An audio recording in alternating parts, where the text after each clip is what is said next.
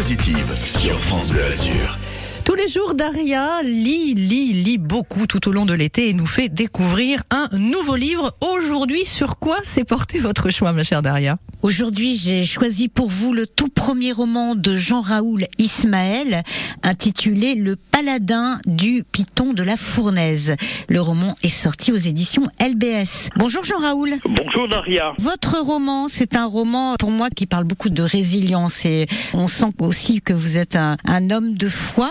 En fait, dans ce livre, vous racontez de façon fictionnelle, on va dire, votre propre parcours, mais en, en l'arrangeant un peu à votre sauce. Tout à fait, vous avez bien résumé l'esprit de ce premier roman. Faites-nous le pitch du roman. Il s'agit un peu d'une histoire euh, vraie et à travers ce roman, je voudrais faire passer un message très simple. Être entrepreneur, c'est exceptionnel et on n'est pas certain de ne pas réussir. Vous avez beaucoup travaillé puisque vous avez euh, eu une belle réussite. Hein. Vous êtes un homme d'action. Vous avez toujours euh, euh, bossé pour arriver là où vous êtes arrivé, Jean-Raoul. Dans ce livre, en fait, ce qui était important pour vous, c'est de raconter le parcours de quelqu'un qui démarre d'une vie familiale modeste, on va dire, et qui petit à petit monte jusqu'à arriver presque au sommet. J'ai une belle formule que je, je reprendrai. Quand vous parlez de sommet, souvent on me dit quand est-ce que tu vas t'arrêter Je réponds quand j'atteindrai le sommet et je sais pertinemment que j'y arriverai jamais. Et cette formule résume bien mon histoire.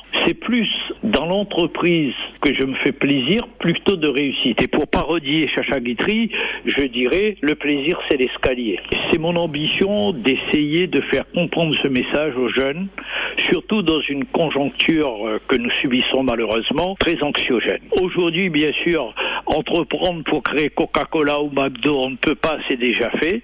Mais euh, Internet nous donne des possibilités d'entreprise insoupçonnées. Dans le livre, je raconte une histoire très personnelle, issue d'une famille modeste de l'île de la Réunion. À 18 ans, une rencontre fait basculer ma vie en destin. Je débarque à Paris, n'ayant jamais quitté mon île natale. Pour moi, la France, Paris, à l'époque, il n'y avait même pas de télé à La Réunion. Ensuite, euh, des rencontres exceptionnelles, et le mot était suffisant, m'ont permis de me réaliser à travers un parcours professionnel qui n'était pas du tout prévu.